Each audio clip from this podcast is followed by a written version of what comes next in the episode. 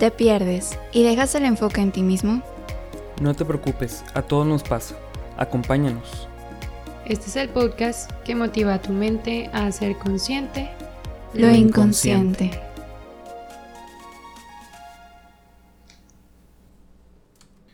Bienvenidos a un nuevo episodio de Inconscientes Podcast. El día de hoy estamos en un nuevo formato. Ahora nos pusimos un poco más producidos. Gracias a nuestro buen amigo Chuy Isidro por patrocinar. Saludos. Saludos. Es este mejor sonido porque estamos batiendo un poco. Pero eh, se viene bueno el episodio de hoy también, retomando un poco el episodio pasado. Y pues bueno, ¿cómo están amigos Juan, Diana? El día de hoy yo me siento sereno. Ando así como que, como que con el clima que traemos ahorita está, está disfrutable. Digo, dependiendo de qué día escuchen esto, ¿verdad? Pero, pero me gusta este climita más fresco que ha estado Esperemos que, saliendo. que también Sí. esté bien. Sí. Pero sí, sereno, tranquilo. Es que me gusta mucho este clima, me pone de buen humor. Entonces, así, así ando el día de hoy. ¿Y ustedes? Súper bien. ¿Y tú, Diana? Muy bien. El día de hoy estoy muy algo, algo cansada. Esta semana sí fue muy cansada. Capaz y cuando lo vuelva a escuchar voy a decir lo mismo. Pero muy productiva. La verdad es que han sido muy buenos días. Súper bien. Pues les comparto que yo también, eh, un poco cansada, pero muy emocionada también por el, por el tema del día de hoy. Creo que estos últimos episodios, todos me han gustado un chorro, pero creo que estamos yendo ahora como a la parte más práctica, ¿no? De, de la parte terapéutica. Entonces, pues emocionada. Y pues bueno, el día de hoy, eh, como pequeño spoiler, vamos a ver cuatro corrientes de, de terapias distintas a las que vimos la semana pasada. Y eh, vamos a ver un poco del humanismo, de gestalt, de, orientación y también la parte de, de neuropsicología. Entonces, para empezar, eh, me gustaría preguntarte a ti, Juan, que conoces un poco más sobre humanismo, que nos cuentes qué es la terapia humanista, de dónde viene, en qué consiste, qué puede esperar una persona que vaya a una terapia humanista. Ok, mira.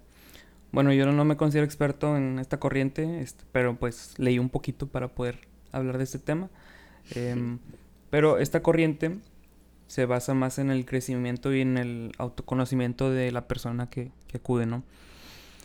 O sea que esta persona, como que la premisa o el, postulado es que una persona que, que acude, o todas las personas, son, somos buenas por naturaleza. Esa es como una de las principales ideas que transmite esta corriente y buscan plantear como alternativas para el sufrimiento, ¿no? Más que estudiar la conducta, por ejemplo, que es como veíamos en, en la que conozco un poco más, que es la cognitivo-conductual, que ahí hablamos un poco más de condicionamientos y, y los pensamientos, pues esta ya no, no se basa tanto en el estudiar esa conducta o cómo se genera una, sino más pues qué alternativas existen para el sufrimiento que estamos teniendo. Eh, también es una visión pues mucho más positiva, pudiéramos decir. Se basa en la voluntad y en la esperanza, que ya es totalmente un enfoque pues un poco más positivo. Y se, mm, no se profundiza tanto en el pasado de la persona tampoco. O sea, ni, ni estudia tanto la conducta, ni se profundiza tanto en el pasado. Se trabaja con las capacidades que tiene una persona y qué herramientas tiene actualmente para, para poder solucionar esos problemas. Y también se centra mucho en el aquí y en el ahora. Entonces se, se trabaja mediante esa idea. Y también se considera que una persona sana, entre comillas, se, se enriquece con su propia experiencia. Entonces es por eso que esta corriente busca trabajar mucho en el autoconocimiento y, y aprender pues todo de manera gradual. También dice que todos tenemos como un potencial que nos ayuda a crecer. Y cuando estas capacidades de crecer se bloquean, ahí es cuando ya surge una patología o problema se- según esta corriente. Entonces, la persona es la que debe de encontrar por sí misma una solución. O sea, tiene la libertad de decidir qué hacer. Entonces, un trastorno o un problema se refiere a renunciar a esa libertad o perderla. Eh, la libertad de seguir creciendo. Básicamente ese es como a grandes rasgos el modelo humanista. Interesante. Y aparte, o sea, me hace pensar mucho en Víctor Frank, que quienes no hayan leído su libro, pues se los recomiendo. Es el hombre, creo que se llama El hombre en busca de sentido. Este, que pues vive esta parte del apocalipsis, del apocalipsis, de la... sí, sí, sí, sobrevivió. El holocausto. No, del, del holocausto. Estoy bien muerta. Este, del holocausto. Y y su experiencia, ¿no? De, ok, a lo mejor me quitaron, porque muchos trabajos que él tenía, literalmente los destruyeron, ¿no? El trabajo de su vida. Y es, ok, me quitaron esto, me quitaron mi libertad, pero no me quitan mi voluntad. Y yo al final decido que, cómo voy a enfrentar esta situación, ¿no? Aunque sea una situación adversa, pues esta parte también humanista, ¿no? De decidir salir adelante. Entonces, pues creo que es también un ejemplo un poco de del planteamiento humanista. ¿Y tú, Randy, qué nos puedes contar de la, de la siguiente corriente? Que tiene que ver un poquito con la que acabamos de platicar, pero cuéntanos. Así es, la corriente de terapia gestalt.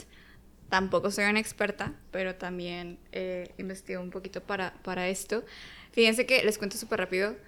Antes me llamaba mucho la atención y, yo me veía eh, como practicando esta corriente porque se me hace un equilibrio interesante entre el humanismo y el psicoanálisis. Eh, tiene como una influencia de ambas y el planteamiento de la gestalt es ver a la persona como un ser integral. Eh, no se enfoca en una patología o en una enfermedad mental, más bien en potenciar el desarrollo. Por eso tiene mucho que ver con el humanismo eh, pero toma en cuenta pues las dimensiones de las personas que, que, hemos estado hablando, incluso como la espiritual. Entonces se me hizo como un planteamiento muy importante y la gestalt es una terapia muy confrontativa. Eh, yo creo que ahí por Instagram, para que nos sigan, lo vamos a estar compartiendo probablemente algunos videos. Hay un video de Fritz Perls, que es el mero mero de Gestalt, eh, dando una terapia. Y yo cuando vi ese video, yo me impacté un chorro, porque se me hizo demasiado rudo, o sea, se me hizo demasiado confrontativo con la persona y la verdad es que me cayó mal Fritz Perls en ese momento cuando vi el video. Pero e, es, es una forma distinta de, de enfrentar eh, o, de, tomar terapia, ¿no? Entonces, pues sí es un tanto ruda porque mueve y remueve cosas eh, internas. También se enfoca en el aquí, en en el ahora, no descartando el pasado, sino más bien cómo es que ese pasado te está afectando ahorita, ¿no? Eh, y enfocarnos en los problemas de, del aquí y del ahora. También tienen eh, algunas otras eh, técnicas como la silla vacía, donde te ponen frente a una silla vacía. Eh, y ahí tienes que imaginar que hay alguna persona o alguna situación con la que estés teniendo algún tipo de duelo y haces una conversación eh, con esa persona o situación que en ese momento a lo mejor no están presente, pero es para hacerlo presente en ese momento y, y, en esa sesión terapéutica poder enfrentar ese duelo. Entonces se me hacen técnicas como también muy, muy interesantes, también la parte emocional, cómo lo liga con, con el cuerpo, realmente pues tienen técnicas muy, muy cool, eh, figura fondo, no sé, o sea, hay muchas y no, no vamos a mencionarlas todas ahorita, pero un poco esa, esa es la corriente Gestalt lo que nos ofrece en terapia. Excelente. Voy a hacer un pequeño comercial ahorita que dijiste eso. Si quieren, hay una hay un video de terapia cognitivo-conductual igualito a ese, el del mismo de la misma persona que entrevistan. Entonces, si les interesa, busquen Albert Ellis, em, caso de ah no me acuerdo cómo se llama la chica, pero es de la misma serie. No me acuerdo. Sí. Sí, de hecho creo que también hay otra que es, también es humanista, creo. O sea, sé que esa misma, una misma persona la tiene terapia con tres diferentes corrientes y está muy padre porque es como cada corriente lo aborda desde una perspectiva diferente. Está, está muy está, interesante. Está muy cool. Digo que es algo que al final como que ahora les vamos a estar platicando. Pero sí, de una u otra manera, pues ahí esa persona ya tiene como la perspectiva de, ok, esta me gusta más y esta es la que voy a tomar, ¿no? Sí, totalmente. Está muy, muy interesante. Y pues bueno, vamos a pasar con la, con la siguiente eh, corriente o forma de en que la psicología nos puede ayudar. Eh, Juan. Bueno, esta, esta que vamos a platicar ahorita no es tanto como tal, o sea, no es la típica intervención así integral que trabaja en todos los aspectos de nuestra vida, pero es la orientación vocacional. Ahora, estamos hablando aquí de, de específicamente una necesidad que se puede ver en muchos de nosotros cuando acabamos, no sé, la prepa, o cuando no sabemos qué carrera estudiar, o si queremos estudiar una segunda carrera, o si no sabemos si nos gusta la que estudiamos actualmente. Em, ese tipo de dudas pueden surgir y este tipo de, de apoyos pues ayudan, ¿no? La orientación vocacional no se refiere únicamente a elegir una carrera, eso es lo que pudiéramos empezar a describir.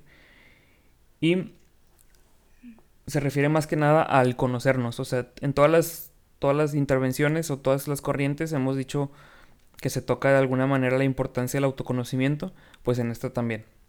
Aquí es importante el autoconocimiento para después ya que me conozco, construir mi plan de vida. Entonces, eh, sí es importante aclarar que cuando se inician este tipo de procesos de orientación, se diferencia del concepto, el concepto de vocación con el de profesión, que realmente no es lo mismo, y se ve la profesión como una herramienta para alcanzar esa vocación. La vocación ya puede referirse más a un sentido de vida, a una realización como persona, este tipo de cosas. Y eh, también algo que puede pasar es que se piensa que nada más se va a contestar unas pruebas, ¿no? Porque es muy común en orientación vocacional contestar unas pruebas y ya te arroja como que no, pues tú quedas en tal, tal, tal carrera. Pero no, no debe de ser únicamente así. Porque se buscan las, las. Se buscan varias áreas de la vida que. que pueden ayudar a definir ese rol, ¿no? Por ejemplo, una de las necesidades o puntos que se buscan es identificar las preferencias y los valores de la persona. O sea, qué cosas te gustan. Eh, hay algo que harías incluso si fuera gratis. Eh, te gustaría hacerlo solo o en equipo. Em, prefieres lugares tranquilos. Eh, de hecho, hay algunos psicólogos que hablan como de esos temas. Por ejemplo, Carl Jung en este, en este tema sobre los tipos de personalidad. Bueno, algunos modelos de este tipo de intervenciones se basan en esos también para saber qué tipo de personalidad suelen trabajar en, cada tipo de empleo. Em, Jordan Peterson también tiene algunas ahí este, pláticas sobre eso. También se busca conocer las habilidades, en qué destaco, qué hago bien, prefiero hablar o prefiero escuchar, prefiero planear o prefiero ejecutar. Es otra de las cosas que se, que se evalúan. También la visión a futuro, o sea, cómo te imaginas tú siendo exitoso. Este, te imaginas con una bata de médico, te imaginas con un carro, te imaginas en una oficina, escribiendo un libro, eh, programando el mejor programa del mundo. Prefieres expresarte mediante el arte, te gustaría liderar un equipo, prefieres más un trabajo de servicio. Ese tipo de intereses, ¿no? A futuro, como cómo te ves como en a largo plazo exitoso y también qué oportunidades existen. O sea, en el área en la que vivimos, el entorno, qué escuelas existen, existe la carrera que yo estoy buscando, qué trabajos hay, si tengo los medios para hacerlo, si no, cómo los obtengo. Si conozco personas que se dedican a eso y que me pueden orientar también, qué tendencias hay en el mercado, todo eso se evalúa, ¿verdad? A fin de cuentas es para saber qué estilo de vida quiero yo formar para, para mí. Pero básicamente esa es la orientación vocacional. La escuchaba y decía, qué profunda de que quiero. quiero sí, está, padre. quiero saber eso de mí. Y por decir, ese, esos terapeutas comúnmente, bueno, me suena, no sé, están en las escuelas o también es como terapia aparte. Creo que es, creo que las dos pueden aplicar, o sea, pues yo he visto este, psicólogos que trabajan en prepas, por ejemplo, es, común verlos en prepas y que también ofrecen este tipo de tests y, orientaciones. Pero también existirán otros profesionales que, te digo, no es que únicamente se dediquen a esto, sino que es una extensión más de la formación. Este, pero sí hay profesionales que también ofrecen esa, ese servicio aparte. Ok. O sea, pero en su mayoría sí... Eh, es común que los que están dentro de escuelas o en este caso prepas sean de este tipo de orientación de la psicología. Yo, yo pensaría que sí, o sea que porque creo que es un, un servicio muy demandado, o sea, para que los chavos tampoco se sientan como confundidos. Digo, al final, pues a los 16, 17 años está bien difícil decidir a qué me voy a dedicar toda mi vida, pero, pero sí se trata de cubrir eso con, e, con ese tipo de, de, consultas, ¿verdad? Sí, totalmente. Y, y que incluso, o sea, no se puede limitar a cierta edad, porque pues hay veces donde ya estás estudiando una carrera y luego de que, hoy tal vez me gustaba más cómo sonaba o lo que imaginaba la carrera allá realmente lo que estoy viendo o la práctica, ¿no?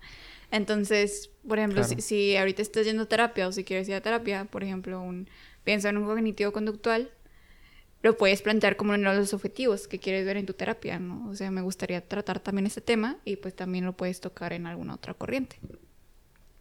Claro. y, y esto del autoconocimiento sigue siendo bien importante porque imagínate, o sea, o sea, estábamos diciendo que a los 16, 17 años está bien difícil escoger una carrera. Pues todavía más porque muchas veces, o sea, una gran parte que, de lo que nos constituye en nuestra personalidad es cómo nosotros nos desenvolvemos en el trabajo, ya sea en equipo o en el trabajo individual, y eso no lo vas a conocer hasta que te pongas a trabajar. Entonces, por eso es bien importante probar, y es común, ¿verdad? Es normal que personas se dediquen a cierto tipo de trabajos y que ya en la práctica, como decía Randy, se den cuenta que a lo mejor no es el ambiente que estaban buscando. Pero eso no, no te lo va a decir un test. O sea, eso lo... Usualmente es algo que, que en lo que caemos en cuenta ya estando ahí, ¿no? Sí, claro. E incluso pues va cambiando mucho tu visión. O sea, ejemplo conmigo, eh, para mí no pasa nada si no ejerzo completamente la carrera que estoy estudiando, pero también pues hay, hay compañeros míos que es, no, o sea, su sueño es realmente hacer eso que está estudiando. Entonces, pues sí, la visión va cambiando conforme vas creciendo. Sí, totalmente. Es muy interesante y creo que todos necesitamos seguir en eso, o sea, también como en un futuro pues sigues haciendo cosas distintas y, y saber que como justo como lo que decía Juan, que creo que es importante recalcar, que un test no te va a decir de que ya marco tu destino futuro y lo único que puedes hacer en la vida. Sí, claro. Fíjate que mientras estás diciendo eso, me acuerdo un chorro, este, que era muy común que, por ejemplo, muchos pensadores y pensadoras, este, o sea, por ejemplo, e, es muy común escuchar que cierto artista, músico también era, no sé, también era filósofo, o que también, o médicos que hacían también teorías. Hay un término que se le conoce como polímata, si no me, si no me equivoco es polímata, que son todas aquellas personas que, tienen conocimiento de distintas áreas y que y últimamente he escuchado más como que, el, que se promueve mucho este tipo de, mm, de creencia, de, de ideas, ¿no? O sea, que seamos, o sea, que no nos cerremos a solo aplicar o a dedicarnos a lo que estudiamos, sino pues es padre promover también el, oye, si sabes hacer alguna otra cosa, pues dedícate también a eso, dedícate a todo lo que sepas hacer, o sea, es como que una... Hacer podcasts. Exactamente. Sí, o sea, es combinar habilidades que tienes que no necesariamente se ven en una sola carrera, ¿verdad? exacto. Muy bien. Bueno, ahorita vamos a pasar a hablar sobre la cuarta y, y última corriente que vamos a ver el día de hoy, que es neuropsicología, que suena súper médico, súper intenso. Está muy interesante. Eh, de nuevo, tampoco soy experta, pero eh, fíjense que es una de las carreras que a mí más me llamó la atención cuando estaba estudiando psicología. Tuve una clase de, de psicobiología. Este, y wow, aparte la maestra súper apasionada y de las maestras que, que, te hacen querer estudiar lo mismo que ella o él. Entonces, eh, Neuro se especializa en aquellas personas que tienen alguna condición más biológica en cuanto a su mente. Por ejemplo, que han sufrido algún accidente automovilístico donde el cerebro se vio involucrado eh, y ya no tienen las funciones desarrolladas así como las tenían antes. O algún trauma encefálico o eh, Alzheimer, por ejemplo. Entonces todo esto lo trata un neuropsicólogo. Cuando de nuevo están ya estas afectaciones, que ya no es que nada más un problema emocional o un trauma de la infancia y bla, bla, no, no, no. O sea, realmente hay algo en el cerebro que, que está impidiendo que te puedas desarrollar correctamente, ¿no? Entonces es una es una corriente que se me hace bien, bien interesante por todo lo que conlleva. Hace rato, antes de, grabar, le estaba platicando a Diana que mi maestra, que era, bueno, es neuropsicóloga, nos contaba que, por ejemplo, ella ha estado en varias operaciones de cerebro abierto, donde la persona pues está, está despierta, ¿no? Entonces, por ejemplo, una persona que tenga algún tumor en el cerebro, lo que hace el neurocirujano es que divide ese tumor en distintas partes, le pone como stickers de que 1, 2, 3, 4, 5. Y luego lo que hace es con un aparatito especial, hace como un shock eléctrico chiquito para deshabilitar por unos segundos esa parte específica del cerebro. ¿Qué es lo que pasaría si quito esta parte del tumor, no?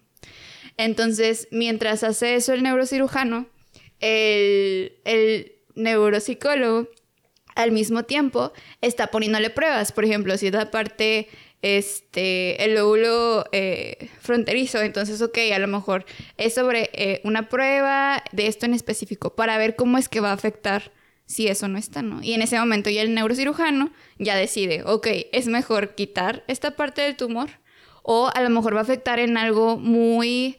Ah, muy fuerte a la persona, algo muy, una función muy importante del cerebro, y tal vez es mejor dejar esa parte del tumor. O sea, eso ya lo, decidiría, decidiría un neuro, no el psicólogo, pero pues sí hace un trabajo muy importante en cuanto a saber justamente como qué partes específicas del cerebro involucran qué cosas, qué funciones de nuestra conducta, emociones, pensamiento. Em, y pues sí, yo creo que es una, es una corriente muy interesante. Pero le decía a Diana también, o sea, hubo un tiempo donde yo quería estudiar esto, pero por mi personalidad sé que me frustraría porque realmente es un avance muy lento y que no es que hay veces donde la persona pues ya no se va a recuperar del todo, ¿no? Simplemente es intentar alentar, por ejemplo en un Alzheimer, el que la persona sea lo más independiente posible, eh, pero pues no vas a detener del todo el desarrollo de, de, esta enfermedad porque al final pues es, es es biológica y está en el cuerpo y, se va a seguir desarrollando, ¿no? Pero mejorar la calidad de vida de las personas totalmente. Sí, algo que a mí me gusta mucho de este tipo de intervenciones es la parte em, como readaptativa, ¿no? O sea, porque muchas personas que pasan por ese tipo de enfermedades que a lo mejor no se encuentran a lo mejor en condiciones para trabajar o, o para socializar como antes lo hacían, pues se trabaja mucho con procesos cognitivos, o sea, con la memoria, con la con el lenguaje, la percepción.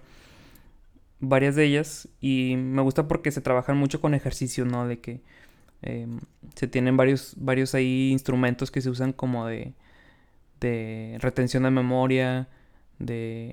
O sea, como viéndolo parece que están jugando, pero son ejercicios que, ayudan a, a, fomentar el retener más la memoria para procesar un poco más el lenguaje. Por ejemplo, hay, hay algo que se, que se conoce como afasias, que, que impide mucho como que el habla, el formular así como que comentarios, abstracciones, todo eso.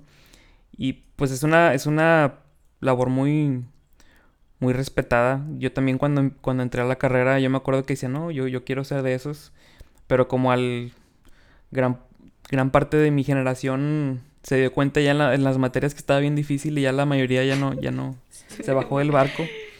Sí, mi, maestra de neuro yo me acuerdo que parecían conferencias las que daba. Porque, o sea, son es mucha información y mucha... Mucho trabajo, pero es, muy... Se pueden conseguir cosas muy, muy satisfactorias. Sí, totalmente. Vale la pena la friega que te echas estudiando neuro. Después de todo el tiempo. Oigan, y ahorita ya que nos dieron como el catálogo de los psicólogos, siento que estuvo muy interesante porque platicando así con, pues con mis amigos sobre este mismo eh, tema de, de, de, la psicología, pues me mencionaban que no sabían que existía pues distintas ramas, ¿no?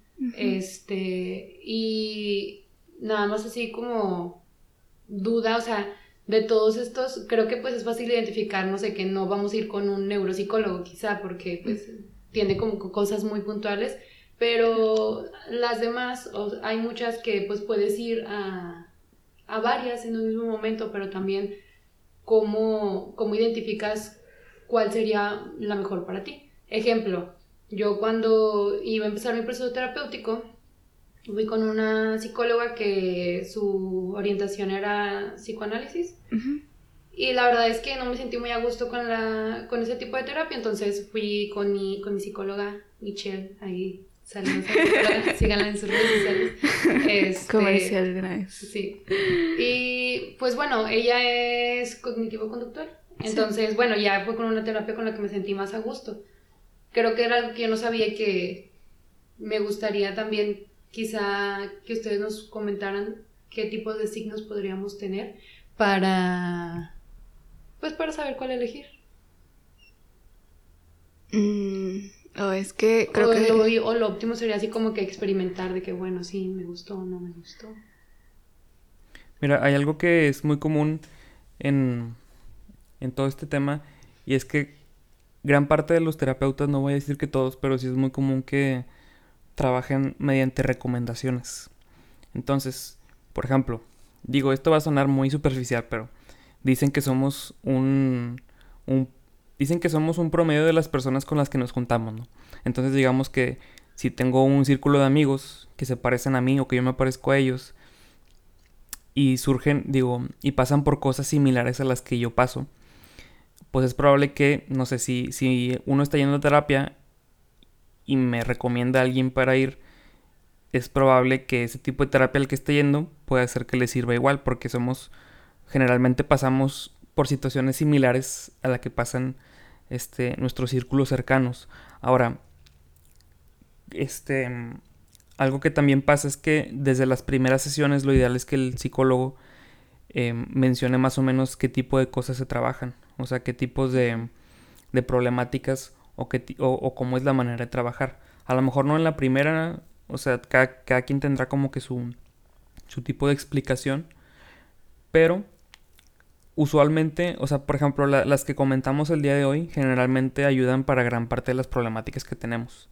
Entonces, o sea, entre las, entre las del episodio pasado y las de hoy, a lo mejor eh, neuropsicología y orientación vocacional puede ser un poco más eh, una excepción porque es más enfocado a ciertas problemáticas, pero usualmente no es tan, tan necesario el saber con qué trabaja cada terapeuta.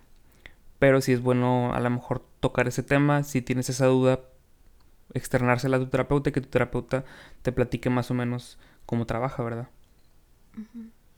Sí, como reconocer cuál es tu objetivo para ir a terapia, ¿no?